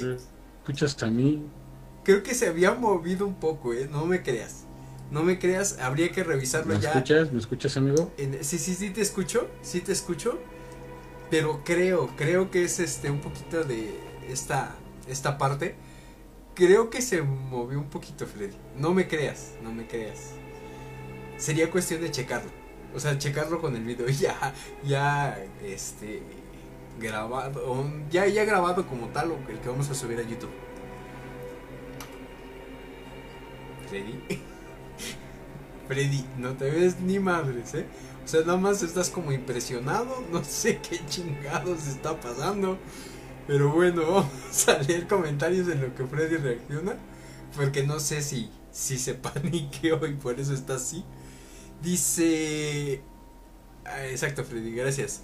Eh, Diani Sarrión dice, hola, sí me han pasado algunas cositas, pero esto ha sido lo más impresionante, sobre todo porque no fui la única que lo vio, es que es justo eso que comentábamos.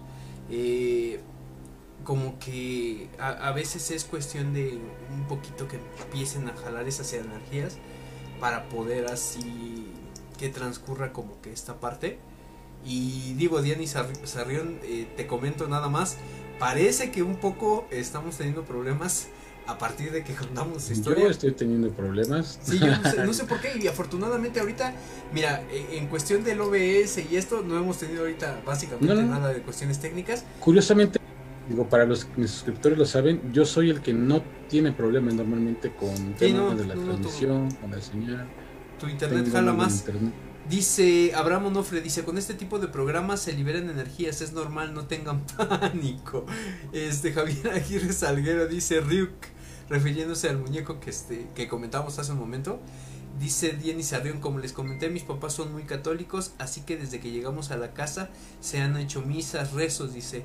De hecho, mis papás dirigen sus oraciones a las almas del purgatorio, asumo que por eso no ha pasado nada.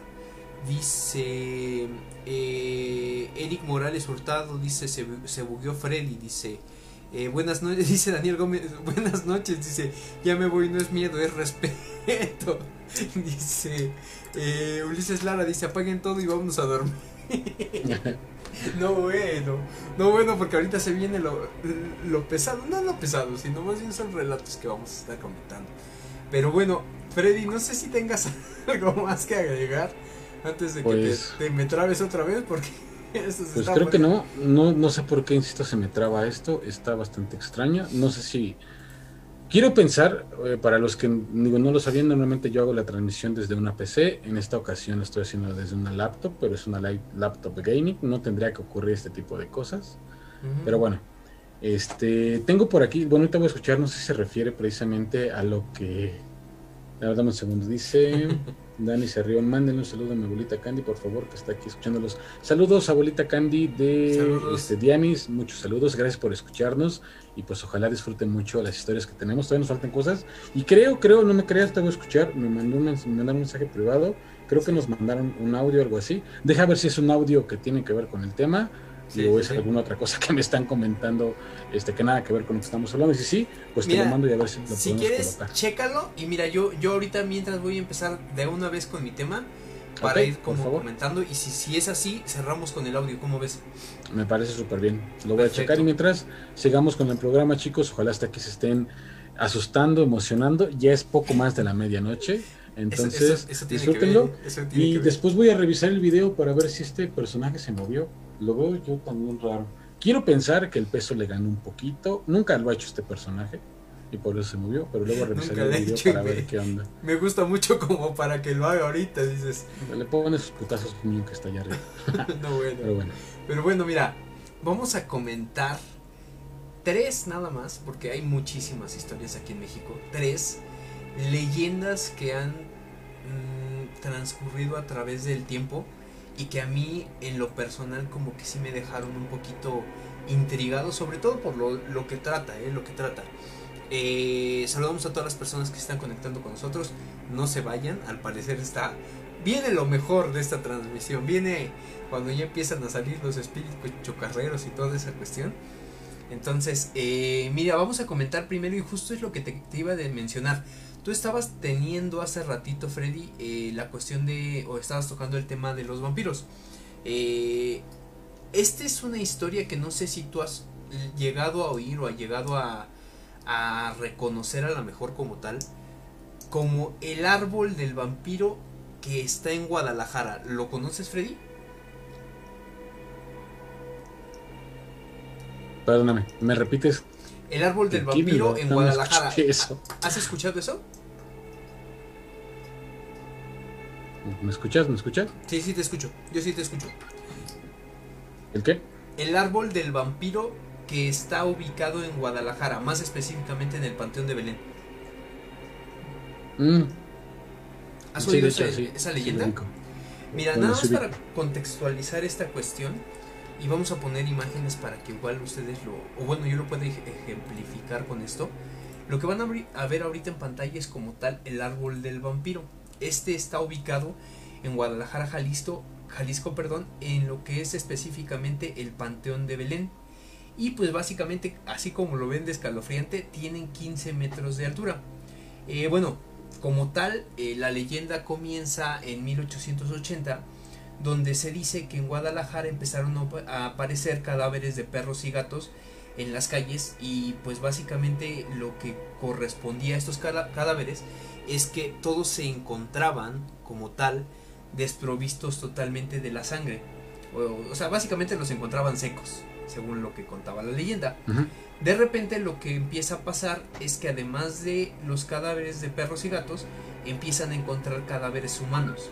Entonces lo que la gente empieza a hacer es eh, señalar a una persona que era básicamente la que... Eh, eh, me parece que era una especie de conde, si no me equivoco, que llegó de Europa en, esos, en ese entonces. Y la leyenda cuenta que la gente se le va encima básicamente y que lo entierran, o bueno, primero pues como es la creencia en cuestión del vampirismo, eh, se le entierra una estaca y se le entierra también en, el, en lo que es el Panteón de Belén. Entonces lo entierran, le ponen la losa y todo eso, eh, le ponen una losa muy pesada y muy grande para que no pudiera salir y pues ya con la estaca se supone que no, no iba a haber problema. Entonces lo que, lo que pasa al transcurrir el tiempo, lo que sucede es que a partir de esta estaca, y a mí es lo que me... No, no sé, la verdad no voy a juzgar si es cierto o no es cierto, es que a través eh, del tiempo la estaca lo que empieza, de lo que empieza a surgir es esta parte del árbol, Freddy. O sea, el, a partir de la estaca el árbol surge y rodea como tal la lápida. No traigo como tal una imagen de lo que es el interior del, del árbol.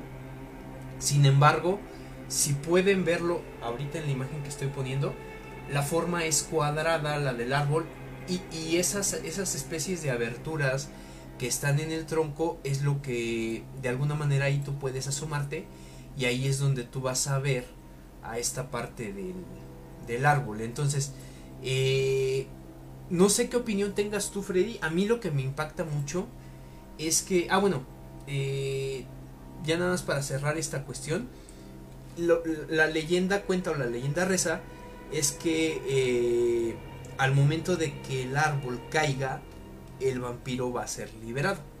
Entonces no sé si tú tengas alguna opinión de esto, si tú crees que sea cierto, si creas que sea mera cuestión de la, la ahora sí que es, una coincidencia que, el árbol haya crecido de esa manera o que, que, tú sepas algo. Pues mira, coincidencias puede haber muchas cosas, pero lo decía yo al principio cuando iniciábamos esto, ah, creo firmemente que realmente no hay como coincidencias en este, en este mundo, universo, realidad, como le quieran poner. Entonces creo que puede ser. La verdad es que sí, estaba intentando hacer memoria de con lo que tú ibas contando de lo que yo sé de la historia. Y puede ser, de hecho, para quien no lo sepa, para quien, bueno, ustedes lo saben, para quien este, no, lo sepa o no me conoce como tal, eh, parte de, de, mi proyecto de titulación, la tesis en su momento de la universidad, pues versaba precisamente de cuestiones alrededor del vampiro. Entonces me puse a investigar más de lo que yo ya sabía, más de lo que en algún momento yo había estado, y encontré precisamente, ahorita que tú hablas de esto, una familiaridad con respecto no solamente a vampiros, sino a muchas situaciones. Normalmente son encerrados, sellados, resguardados, aprisionados, la palabra que tú le quieras poner.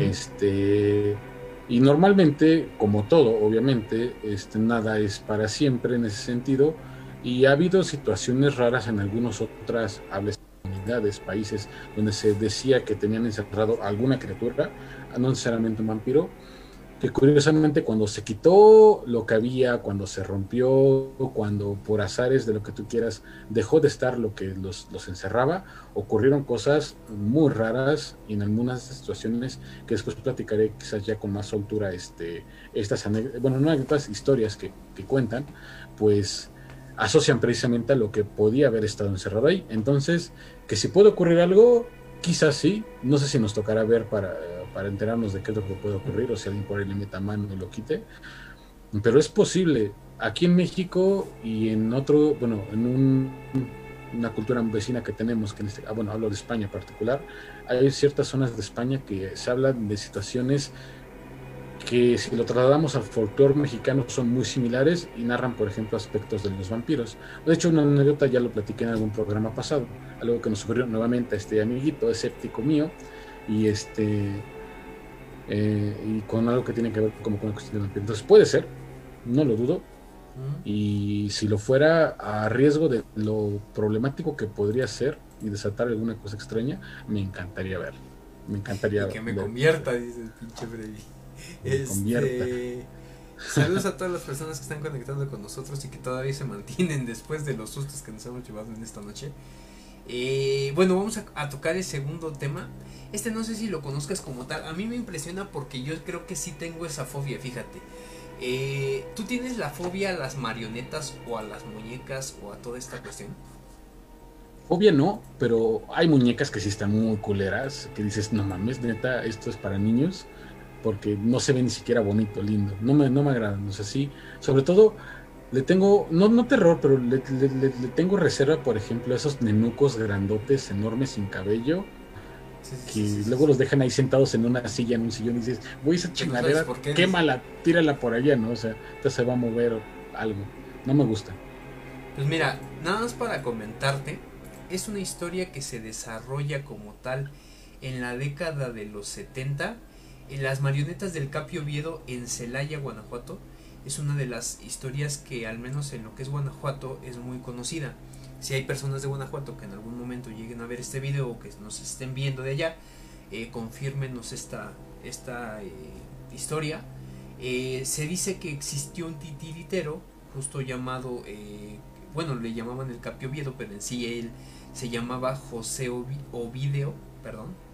Y en sí lo que cuenta la historia es que él desarrollaba un show de marionetas o de títeres en sí. Entonces eh, él se él tenía su casa en la calle, una calle que se llama Hidalgo, ahí en el centro de la ciudad. Eh, un día, al momento de que está acomodando ya sus cosas para cerrar y todo esto, eh, descubre que los títeres de una mujer y de un hombre, vestidos con trajes así como de bailarines, se encontraban tirados en el suelo como si hubieran estado haciendo un baile. Digo, finalmente pues pudo haber sido un accidente, ¿no?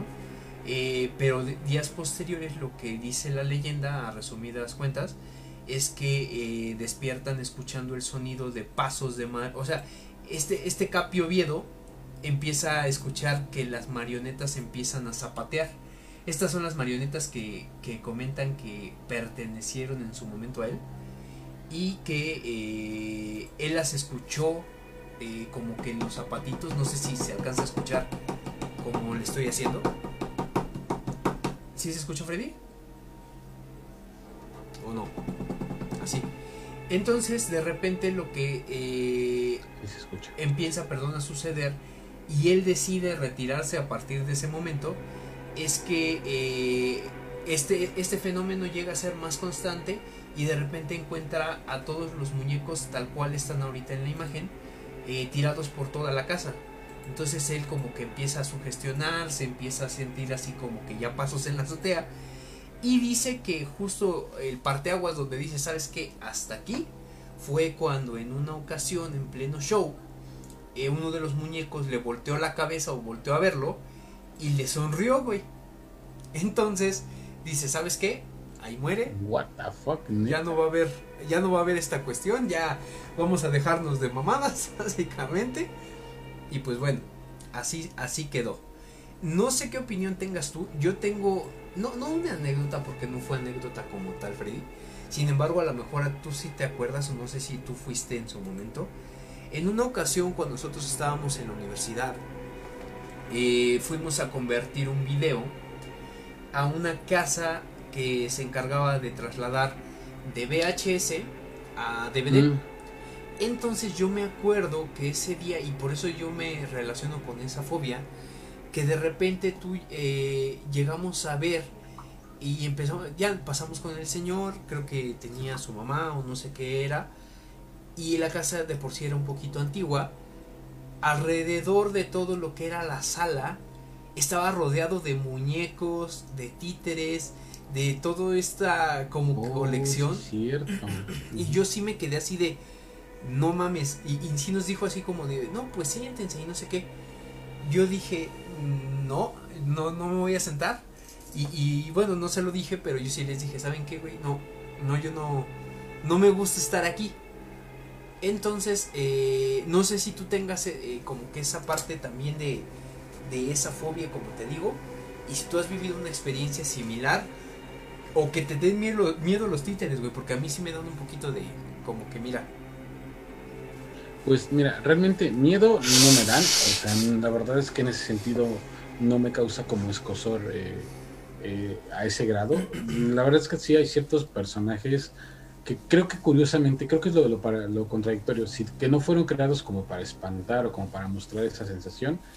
Este, sí lo hacen, como los de Nuco, insisto, no me agradan, la verdad es que no me gustan. Inclusive algo que no me, me cae mal, creo que el personaje en parte, no tolero son, por ejemplo, los peluches enormes de Mickey Mouse y Minnie. Me Mm. caen gordos esos personajes de alguna forma. Y cuando y los he visto, de hecho, por ahí alguno en, en algún lugar que mejor ahorita vomito, este, No, no, me gusta. Y está luego en el cuarto en el que me quedo así de, ah, sácate por allá, muñeco. o sea, como que te da No miedo verlo. Pero, no, no es miedo, no me, no me agradan, o sea, de repente digo, o sea, cuando si yo tengo este personaje, tuviera un personaje enorme a tamaño real de Ryuk, sin problema, sería feliz, se dan cuenta, no se ve precisamente bonito. Pero como que lo que no, como que esas otras cosas digo, ay, estas cosas no me agradan. No me dan miedo, las tolero, las soporto, pero no me agradan mucho. Pues no sé, mira, eh, básicamente por eso te comparto la historia. Eh, vamos a leer comentarios antes de cerrar este tema. Dice Daniel Gómez, en el tiempo en el que trabajé en el castillo de miniaturas en el, en el tercer piso, sí me, sí me tocó llevar la colección de muñecas y son muy antiguas, pero sí se, sí se sentían sus energías de cada una muy diferente. Incluso una vez limpiando me tocó ver cómo se empezó a mover solo un muñeco de cuerda, ¿no? Bueno. Y fíjate, ese, ese castillo de las miniaturas, no sé si tú lo has visto, Freddy. Sí, Es un, sí, de hecho sí. es un castillo que se inauguró hace poquito, que a lo mejor sería cuestión de contactar a los dueños para ver si en algún momento nos llegan a dejar visitarlo.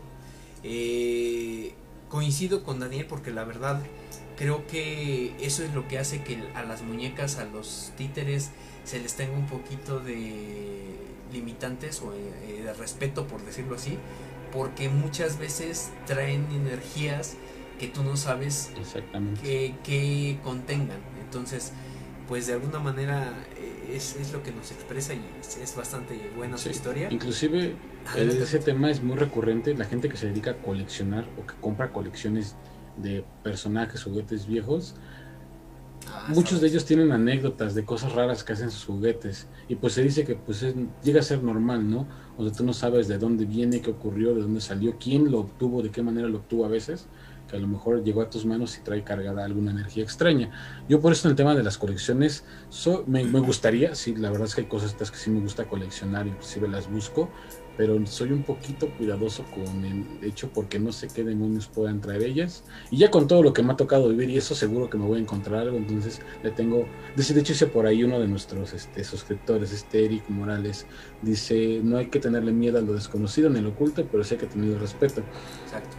Pues, tiene mucha razón. Sí, finalmente pues nosotros hacemos el programa no buscándolo, porque estás de acuerdo que hasta el momento no hemos ido a buscarle tres pies al gato, dirían por ahí. Entonces, aún. Pero eh, ya cuando a lo mejor le empiezas a buscar y ya en- empiezas a rascarle, pues le puedes encontrar. Dice. Abraham Onofre, el día que gustes hacemos la entrevista y explico algunas diferencias entre investigación y exploración porque son muy diferentes. Saludos. Saludos Abraham y pues sí, está abierta la invitación, entonces pues estaríamos como que eh, checándola y les estaremos avisando próximamente. Me agrada, me agrada. Y ya nada más para cerrar el programa, bueno, no el programa, porque todavía tenemos el, audio que, te mandaron, Freddy. Eh, ya te lo mandé, por cierto. Sí, ya lo tengo. Y ya nada más para comentarte, ¿has oído tú de la historia de la tumba de, Nachito? ¿Y no es Nachito el que, el que está con nosotros luego? Sí, claro, no es el Greñita Suárez que anda por ahí. Este, me suena la historia, sé que a lo mejor algo he escuchado, la verdad es que no me puse a investigar realmente qué era, prefería dejarlo hasta que llegáramos al programa, pero siento que sí lo he escuchado porque es relativamente famoso hasta donde sé, pero pues no recuerdo bien su contexto. Pero por lo que vi en la imagen que estuvimos publicitando por ahí en las redes sociales, pues tiene que ver algo como un niño, obviamente, y pues cuestiones hasta de apariciones, por todo lo que le dejan, ¿no? Sí está muy impresionante, güey, muy impresionante porque eh, ha habido muchas, además de teorías, ha habido muchas, eh, ¿cómo te explico? Eh, testimonios, muchas, muchas historias que confirman esta existencia de Nachito. Te comento en sí lo que, de lo que se trata la leyenda. Eh, básicamente Nachito también está en lo que es el panteón inglés, inglés, perdón, el panteón de Belén, perdón, allí en Guadalajara. Está ahí donde está el árbol del vampiro, o esta, esta tumba del vampiro. Eh, es la historia de un niño que como tal se llama, o se llamaba en su momento, Ignacio Torres Altamirano. Él en su momento, cuando estaba vivo, era nictofóbico que en sí eh, se define como que él le tenía mucho miedo a la oscuridad. Entonces cuenta la leyenda que en una cuestión o en una... Eh, él, dormía siempre con, en ese entonces, las luces o las antorchas de su cuarto se las prendían sus padres. Eh, hubo una noche que hubo una tormenta muy fuerte, entonces lo que pasa es que las antorchas del cuarto de Nachito se apagan y pues básicamente él al, no, al tener tanto miedo que no pudiera ni siquiera salir de su cama, eh, al día siguiente lo encuentran muerto por eh, un, al parecer una, la causa de muerte o según lo que dicen es que fue un infarto. Entonces la historia también cuenta que pues ya eh, los padres lo entierran, en su momento pues ya de alguna manera pues sí se sienten arrepentidos por esta cuestión, no, estar al pendiente. Y en una noche, pues ya ves que existen en, los panteones, sobre todo en este panteón de Belén, que hasta donde yo tengo entendido es un panteón muy grande, eh, existen cuidadores nocturnos o veladores. Entonces lo que pasa con eh, el velador que pues básicamente está encargada encargado perdón, de la sección de Nachito es que de repente en uno de sus recorridos encuentra la tumba vacía. Bueno, primero eh, oye que rascan la tierra y encuentra la tierra de, la tumba de Nachito vacía. Y, entonces eh, ve el, ataúd al exterior, güey. O sea, como si hubiera salido el ataúd. Total que ya revisa que no hayan, pues en su momento, robado el cuerpo o cualquier cosa que ya ves que llega a pasar. Y eh, resulta que pues eh, está el cuerpo intacto. Total, pues ya el vigilante para que no lo regañen o no piense que es él, pues vuelve a enterrar el cuerpo, vuelve a enterrar eh, este féretro y pasa después de varios días lo mismo, güey. O sea, el féretro fuera, la tierra como que rascada o así removida. Entonces él ya de plano pues dice, sabes que yo no me quiero meter problemas. Lo que voy a hacer es eh, ir con con los padres de Nachito y avisarles de qué es lo que está pasando. Para esto el, vigilante no tenía ni idea que el niño eh, le tenía miedo a la oscuridad. Entonces lo que cuentan es que la madre pues al enterarse de esto entiende que el hijo pues a pesar de haber muerto seguía teniendo miedo a la oscuridad. Y digo, es una, una, historia un poquito triste porque, pues, imagínate la situación, imagínate sí, no, claro. fueras padre y pues no mames, o sea, está tu hijo saliéndose, güey. Entonces, pues bueno, eh, lo que empiezan a hacer entonces, y ahorita es donde voy a poner la imagen como tal, es que eh, sacan al exterior la o, o, ponen el féretro de Nachito al exterior y de hecho en la parte de arriba que ahorita no se va a ver la parte de arriba pero iban a ver unos pequeños, eh, unas pequeñas aberturas que están en la parte de, de la base del féretro, ahí es donde entra la luz. Y también en la parte de arriba tienen un pequeño, eh, una pequeña abertura donde le entra la luz a, Nachito. Entonces, pues al parecer eso fue la solución. Y resulta, Freddy, que pues nada más para comentarte, este, no solamente queda ahí, porque resulta que Nachito se sigue manifestando en lo que es el Panteón de Belén. Y eh, yo investigando como que en esta cuestión, resulta que Nachito se les llega a aparecer a los cuidadores, empieza a querer jugar con ellos, este le dice, no, pues vente, o, de repente ellos escuchan la voz de Nachito y les dice, no, pues ven a jugar conmigo, y ellos voltean y no hay nadie, Incluso uno de los cuidadores comenta que eh, a, muchas personas las llegaba a espantar. Al conocer su historia, lo que hacen las personas es llevarle, y eso, eso es una leyenda súper conocida, súper conocida en Guadalajara, ¿eh? Y si hay personas que nos están escuchando, eh, pueden confirmar esta leyenda porque hay gente de Guadalajara que conoce esta historia y van a ver ahorita en la imagen eh, que la, tumba de Nachito está repleta, repleta, repleta de juguetes. O sea, eh, le llevan como que tipo ofrendas para que el niño esté tranquilo, que pueda jugar, que pueda estar como que este entretenido. Para que ahí se quede. Para que se quede ahí. Y que crees, muchas personas también han comentado que por maldad de repente han llegado a tomar uno de estos juguetes que de repente que, que ahorita están viendo en la imagen y el niño eh, lo percibe y lo sigue hasta donde estén ¿eh? o sea el niño puede eh, atormentarte se puede decir a larga distancia entonces lo que hacen es regresar la, la este la el juguete que se llevaron y pues eh, se queda o sea se quedan así como de güey pues es que yo no pensaba que en algún momento llegara a pasar eso. Entonces, esa es la historia de Nachito. Incluso uno de los guardias, y hay un video que luego les compartiré a lo mejor eh, vía redes sociales, donde uno de los guardias dice que en esta en este montón de juguetes llegó a ver él un globo que estaba este de estos globos que tienen helio que flotan entonces eh, según entiendo el, el, globo estaba flotando él va caminando y de repente el globo lo va siguiendo, güey. O sea, pero no hay nadie que lo vaya llevando, güey. Entonces, dice él, ¿cómo explicas que el globo me vaya siguiendo si no hay nadie que lo vaya llevando? Un globo de helio se te va, güey. O sea, se te va. Entonces, este, pues esa es la historia de la tumba de Nachito o de Nachito como tal. Es, es como lo comentaba hace ratito, eh, si no me equivoco, Eric Morales es este es el respeto que le tenga uno a estas historias porque pues yo eh, confío en que la gente no esté como tal inventando ¿ah? y claro. no sé qué opinión tengas tú Freddy pues es que es que también está muy está muy extraño a pesar digo de, la historia que se platica de cómo fue eh, aparentemente la muerte del niño se me hace muy raro que tenga o sea que el hecho de que permanezca de alguna manera ahí y las interacciones. De hecho me recuerdan algunas historias que insisto, en algún momento me, tocó investigar cuando estaba haciendo mi tesis y hay una, precisamente en un pueblo de aquí de, México, de un niño, de hecho es el culto al niño vampiro, ya después platicar un poquito más a detalle de esa. Y también es, es, algo muy extraño, pero me recuerda mucho a lo que hace Nachito, con la única diferencia que pues en esta zona este sí lo identifican como tal y sí, de hecho tienen el, cuerpo en una vitrina, ya después les platicaré de, detalles de eso. Pero es que sigue siendo impresionante. Pero me encantaría, aprovechando que tenemos la historia, un día tener la oportunidad, ahora que se acabe todo este relajo. ¿Y qué tal si nos vamos a quedar una, una nochecita y ese jugar con Nachito? ¿Qué crees, güey? Que hay muchas leyendas ahí en el Panteón de Belén. O sea, de hecho, incluso hasta recorridos como que nocturnos y no sé qué tanto con todas las leyendas. Estaría interesante conocerlas. Este, no sé si quieras que ya de una vez pongamos la historia de, de que te acaban de mandar.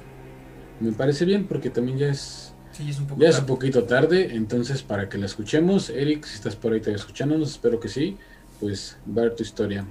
Vamos a escucharla, yo nada más escuché un pedacito, así que pues obviamente la quiero escuchar completa. Ahora, no sé si... Ah, pues mira, justo Eric Morales Hurtado dice, eso es lo que está dando más zona de confort, en lugar de que, de que descanse en paz, es todo lo contrario, lo están obligando a quedarse allí con eso. Y es que, pues, no, sé. Hay muchos que exactamente dicen exactamente eso, que antes, en vez de dejar que la persona trascienda, este, lo retienes ahí. Y obviamente, como es un tema mezclado entre energía y emociones, que al final del día es energía, pues es una cadena. Ya después también.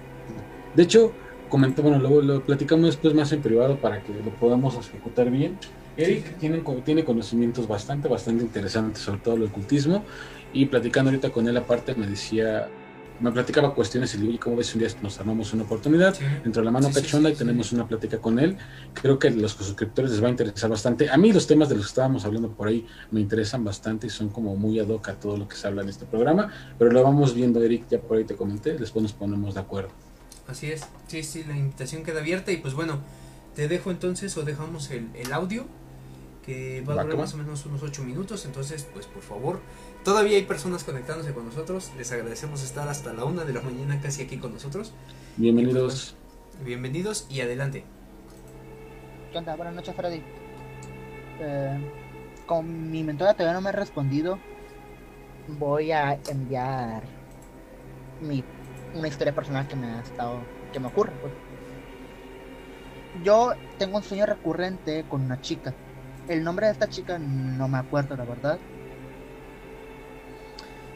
Y lo curioso de esto es de que la sueño en cada etapa de mi vida. La soñé en la etapa de la primaria, de la secundaria, de la preparatoria y ahorita mismo en la universidad no la he podido soñar. ¿Qué pasa? En la primaria, el primer sueño que tuve con ella en la primaria fue algo normalito. Yo iba a, la, a tutorías, una chica me hablaba, me decía que si quería jugar, yo le dije que no, me negué, porque se supone que deberíamos de estudiar en las tutorías. Así que me negué, pero al final de cuentas me terminó convenciendo. Ya terminamos tutorías, nos recogieron nuestros papás y nos fuimos. Me desperté del sueño y no me, no me acordaba de su nombre. Pero aquí soy un poquito más consciente. Obviamente, soy, soy un niño todavía, no tengo tanto un buen uso, buen uso de la razón y de la memoria, así que ahí quedó. Lo tomé como si fuera algo X, como si fuera algo pasajero. En la secundaria la volví a soñar. Yo estaba tomando... Eh, no, mentiras. Estaba en mi casa y ella había, había llegado a mi casa. Y ya nos teníamos que ir. Y yo le dije, pues yo me despedí ahí. Como buen caballeroso me despedí y la dejé que se fuera sola a su casa. Mi mamá me respondió de que por, bueno, me regañó del por qué la estaba dejando ir sola. Si era, ya era de noche y la podían hacer algo, la podían asaltar o, hacerle daño. Y dije, pero mamá, vive aquí cerca, ni modo que le vaya a pasar algo. Al final de cuentas que me terminó convenciendo y, yo la acompañé. Fueron tres cuadras. Tomen, a ver, tomo en cuenta la, cuadra de mi casa, la segunda cuadra y la tercera cuadra que es para dar vuelta a una iglesia que está en la cancha y en esa iglesia hay una cancha de fútbol.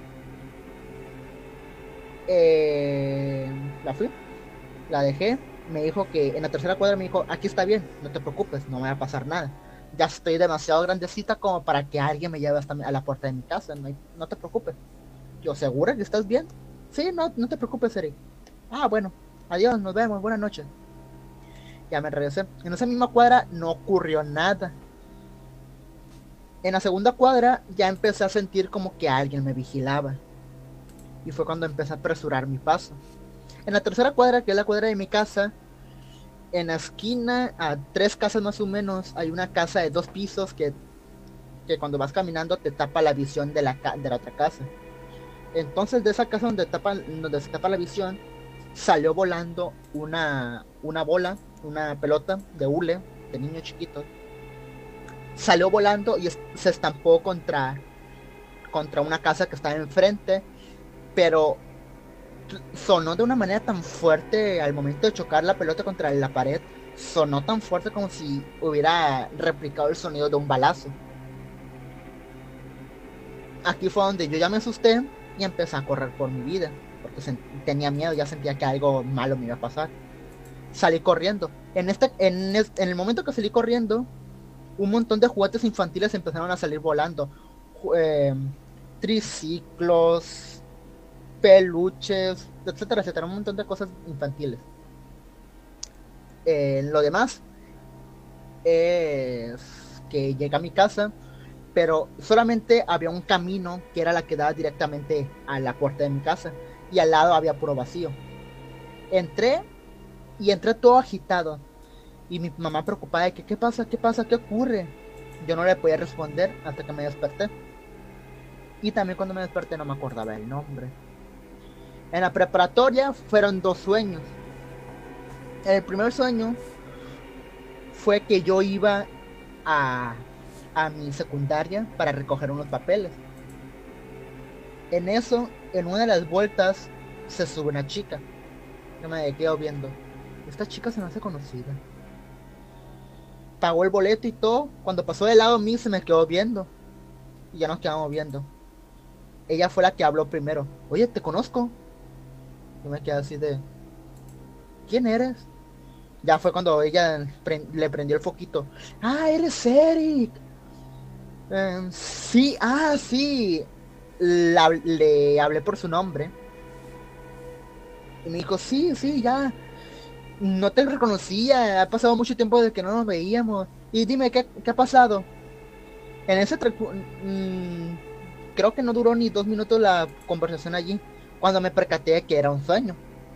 Cuando me di cuenta que era un sueño, ella me dice, ah, se me olvidó algo en mi casa, me tengo que bajar del camión. Lo siento, nos vemos después. Se bajó. Ya cuando se bajó, se me prendió a mí también el foco directamente de que, ah, sí, es, estoy en un sueño y estaba la chica. A ver, me voy a bajar a ver qué, a ver, a, ver si le puedo preguntar su nombre, a ver si le puedo preguntar algo. Me bajé y ya no estaba. Y, me, y en el mismo sueño traté de, recordar su nombre, porque hace, no era ni dos minutos, cinco minutos que le había, le había hablado por su nombre. Ya cuando sub, me enteré que era un sueño, ya no me acordaba de su nombre y de nada. Me desperté con la misma intriga de saber qué, pues, qué pasa, por qué. Porque no me acuerdo de su nombre. Y en la siguiente, en el último sueño de la preparatoria, eh, yo estaba sentado en una cafetería y cerca de cafetería, pues, estaba la, la puerta de salida diagonal entrada. Llegó una chica demasiado, eh, demasiado agitada, diciendo, déjeme ver a Eric, por favor. Eric, eh, ver a Morales, tengo algo importante que decirle, pero toda agitada, toda nerviosa. Y la de la puerta, no, no se puede, no, no, no, no permitimos entrar a, a verlos, a ver a los, a los alumnos sin una nota o algo. Pero es algo importante. En, en esos gritos veo que va entrando una, una señora, una viejita. Y la viejita como que venía a ver algo de las calificaciones de su hijo, de su sobrino, la verdad no, no sé. Y ahí fue cuando esta muchacha aprovechó y azotó la puerta. Al momento que azotó la puerta, yo me levanté en chinga, diciendo, ¿qué pedo, qué pedo, qué pedo? Fue cuando ella, y yo la vi que pasó en chinga, y como que me alcancé de ver reojo porque se regresó y me empezó, y me dijo, Eric, te estaba buscando, y con la lágrima saliéndole. Tengo algo importante que decir, perdón, decirte. Y yo de, pero ¿qué pasa? Dime, dime. ¿Qué pasó? ¿Qué pasó? ¿Qué pasó? Fue cuando. Es que. Eh, es que. como si fuera pura estática. Como. Si fuera. Ya saben cómo se escucha la estática. Me desperté llorando. Y hasta el día de hoy no me sé ni su nombre ni lo que me quiso decir en esa. En esa, esa ocasión. Pero yo ya le he agarrado como cariño. Y de cariño le llamo Yume. Yume que de japonés significa sueño. Así que muchas gracias. Si es que esto lo pones en, en tu en vivo, muchas gracias. Freddy, se me había olvidado el nombre, perdón. Freddy. Así que buenas noches.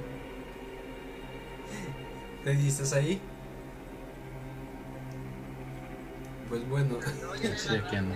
Aquí ando. Se le había olvidado tu nombre. bueno. Este. Pues mira, nada más le agradecemos mucho por haber hecho llegar su, su llamada, ¿eh? su este eh, su audio. Porque sí estuvo bastante interesante.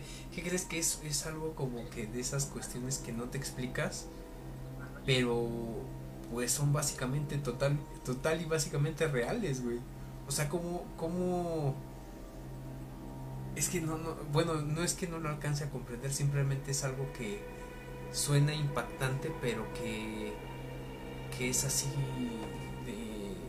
es que como puedes decirme que no es cierto. Y ojo, eh, es lo que iba a comentar hace un ratito eh, cuando estábamos hablando de del respeto hacia estas, estas cuestiones que son inexplicables.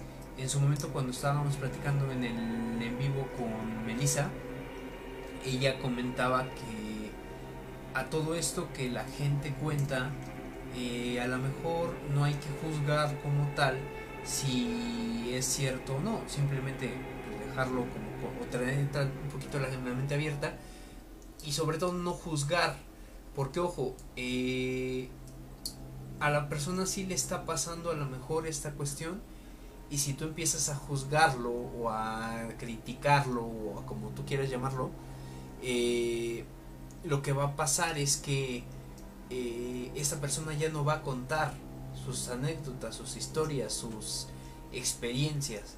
Entonces, y lo decía hace un rato Diani Sarrión, ¿no? A ella le ocurrió, empezaron a decirle que no era, que era imaginación, todo esto, y pues llega un momento en que se cierra a, la cuestión y hasta si no hubiera sido por la, plática que hizo con esta persona, nunca se hubiera dado cuenta que lo que no solamente vio ella, sino vio más personas o más lo tuvieron en ese momento ahí, pues era algo diferente, algo más que una mera coincidencia, imaginación, lo que quieras. Freddy. Entonces, mira, pues nada más para cerrar, eh, no sé si tengas una opinión final. Eh, vamos a leer los últimos pues, saludos. Adelante, adelante. Pues de lo que comenta Eric, de hecho, hay varias cuestiones, inclusive mm, ahorita de lo que platica, recuerdo que en algún momento cuando investigaba cosas, se hablaba que a veces hay ecos de, bueno, hay muchas situaciones ¿no? con los ecos, pero una de ellas es los ecos de vidas pasadas, en donde algunos de ellos llegan a trascender a veces ciertas barreras del tiempo intentan advertirte o intentan este, señalarte que algo está por ocurrir. Inclusive en esta complejidad de lo que a veces le llaman la teoría de cuerdas de multiversos y todo lo que tú quieras, se dice que realmente tú cuando mueres como tal no es que te desaparezcas como, como ya dejas de existir, sino toda esa energía, todo ese concentrado de información, toda esa parte tuya que algunos le llaman alma, termina eh, anexándose o llegando al otro tú de otra dimensión y algunas ocasiones, dependiendo de lo que haya ocurrido, cómo haya sido tu vida, puede llegar tan fuerte o puede llegar tan completo que a veces el otro tú lo recibe como si fuera parte de sus propios recuerdos o empiezan a ocurrir este tipo de cosas, ecos que en algún momento aparecen.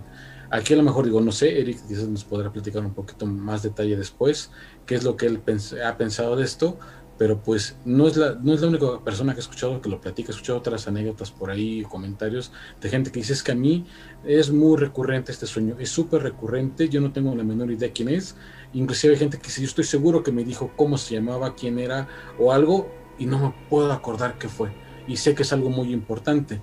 Y puede ser lo que decía, algo que podría ocurrir o un eco que viene detrás de cualquier otra situación que a lo mejor no se cerró, no se concretó en otra vida y pues se está repitiendo, se repite en ciertos momentos o condiciones específicas. Más comúnmente, obviamente, cuando eres más pequeño que cuando ya eres más adulto.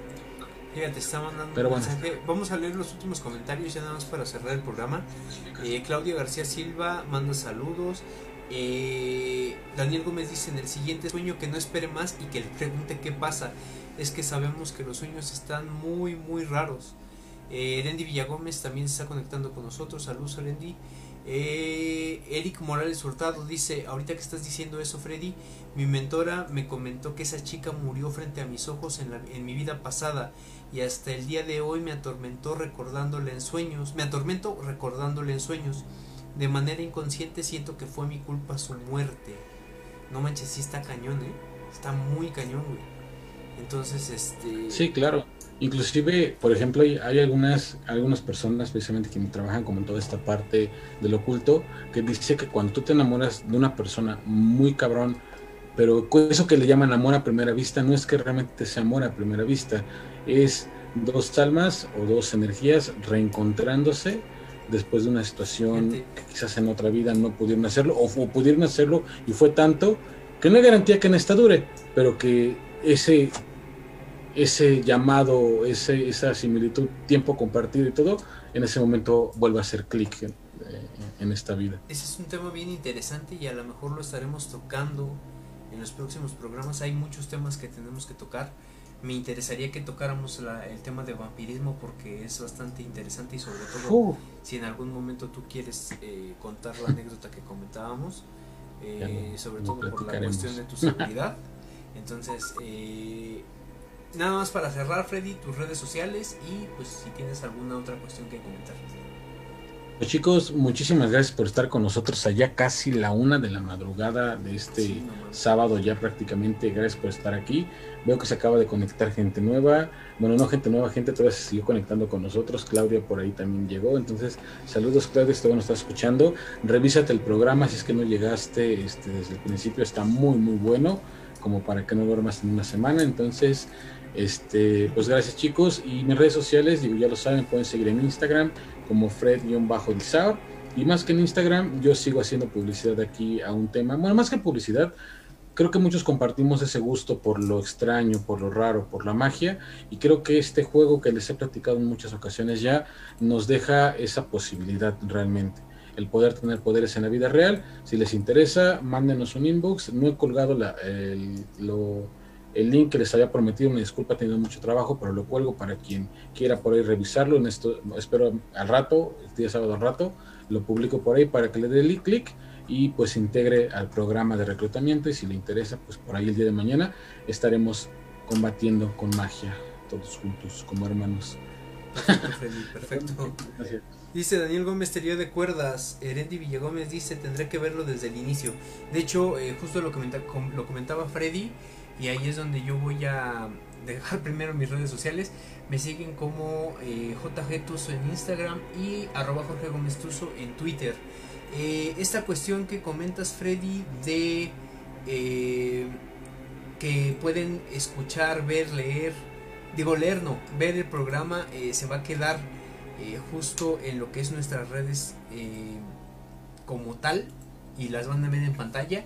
Eh, todos los martes a las 9 de la noche pueden seguirnos en y qué sé yo en Facebook, en el Facebook Live que estamos haciendo esa parte. Y dice eh, también que, eh, qué sé yo, programa arroba gmail.com. Ahí nos pueden hacer llegar sus historias, sus anécdotas, todas, eh, todas estas cuestiones. también nos pueden seguir en YouTube y en Spotify como y qué sé yo. Y ojo, ojo porque el día martes tenemos un en vivo y en ese en vivo vamos a tener una sorpresa que vamos a tener próximamente ya este para entrar el mes de febrero. Eh, no se lo pueden perder porque de verdad vienen sorpresas muy buenas. Eh, vamos a tratar de agilizar esta cuestión, pero lo más pronto posible vamos a dárselas a conocer. Y eh, vamos a también en algún momento platicar la cuestión de, del horario, porque sí, yo entiendo y hay muchas personas que todavía se conectan con nosotros a esta hora, pero eh, también tratar de modificar el horario para que no podamos, o no, no haya pretexto de quedar mal con ustedes. Entonces, pues, eh, sin más ni más, eh, agradecemos mucho su, su comprensión, agradecemos mucho el haberse conectado hasta esta hora, como decía mi compañero Freddy. Yo espero que todas las personas que están viendo ahorita todavía en vivo no puedan dormir porque realmente tuvimos un, un programa un poquito intenso también el día de hoy. Sí, también. Algo inexplicable. Peculiar. Ojo, ojo con el... Y quiero que si en algún momento ustedes pueden hacer la comparativa, eh, chequen el muñeco de Freddy, el azul que tiene atrás. No me acuerdo cómo se llama Freddy, dime. Creo que está, que está acá. Ahorita, para Brigosel ya lo ve diferente, yo ya lo acomodé, de hecho lo moví. Ajá. Pero Jorge dice que en algún momento del programa esta cosa se movió sola. Entonces es como por ahí parecer. de la mitad. Percátense de si lo pueden. Yo de hecho lo voy a hacer, voy a buscar a ver por dónde se vio un movimiento. Que puede ser natural, a lo mejor el muñeco se venció, pero pues generalmente siempre está sentado y nunca he visto que haga No, puede ser incluso hasta, te- como te decía, la cuestión de la cámara o algo, alguna cuestión. Sí, Bueno, claro. El chiste es así como que ver, ¿no? Pero bueno, sin más ni más, les agradecemos mucho. Cuídense Cuídense mucho. y nos vemos el próximo martes a las Nos 9 de la estamos noche. viendo en sus pesadillas, chicos. Exactamente. Bye. Bye.